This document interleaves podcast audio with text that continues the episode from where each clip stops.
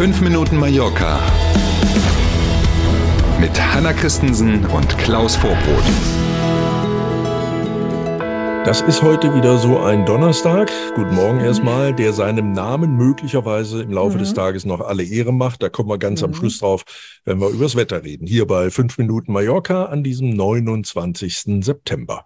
Schönen guten Morgen. Diese Woche steht eigentlich jeden Tag im Zeichen des Welttourismustages. Wir mhm. werfen deswegen heute einen Blick auf das Thema so wichtig für Mallorca und die Balearen insgesamt. Eben und für viele, mhm. viele andere Destinationen in Europa und in der ganzen Welt auch. Deswegen gibt es diesen Tag schon in jedem Jahr seit 1980. Die Welttourismusorganisation der Vereinten Nationen hat ihn damals ins Leben gerufen, um eben an einem speziellen Tag im Jahr mal die soziale, aber auch die wirtschaftliche, natürlich die politische und auch die kulturelle Rolle, die der Tourismus eigentlich mhm. so spielt in unser aller Leben, in den Fokus zu rücken.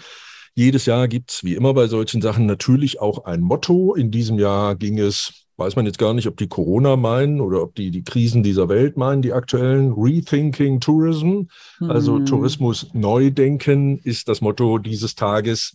Und in dem Fall dann ja auch der ganzen Woche. Veranstaltungen gibt's ja überall und die ganze Woche mhm. durch, in diesem Jahr jedenfalls. Hm.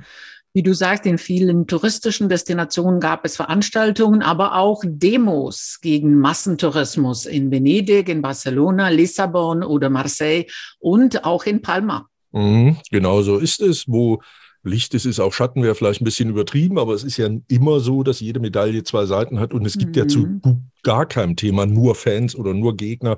Und so ist es bekanntermaßen natürlich mhm. bei Tourismus auch. Ähm, hier in Palma hatten mehr als 30 Organisationen zu dieser Kundgebung, Demo aufgerufen von Nachbarschaftsverbänden, die sich eben gestört fühlen, weil die Touristen so laut sind, bis hin zu Friday for Future, Gewerkschaften und so. Ähm, insgesamt, wie gesagt, über 30 Organisationen und da ist man sich nicht so ganz einig. Die Polizei sagt, 450 Teilnehmer gab es in Palma. Die Veranstalter selber sagen, sagen, sie hätten über 3000 Teilnehmer gezählt. Mhm. Vermutlich liegt auch hier die Wahrheit irgendwo in der Mitte, ähm, wird man sehen. Auswirkungen des Massentourismus, klar, auf die Umwelt und auf die Ressourcen, wie zum Beispiel Trinkwasser, war ein Thema. Und was aber auffiel, wenn man diese ja eigentlich Proteste in Palma beobachtet ja. hat, das war eben nichts mit, alle haben das Gesicht zur Faust geballt und schreien rum, sondern irgendwie, die haben getanzt, die haben Musik gemacht. Das war zur Abwechslung mal gute Laune bei einer Demo. Friedlich. Ja, ja, das sowieso, Gott genau. sei Dank, genau. Mhm. Und mhm. aber eben auch irgendwie gute Laune und nicht, wir schreien alle nur rum und machen einen auf Krawall, sondern ähm, das war angenehm anzusehen.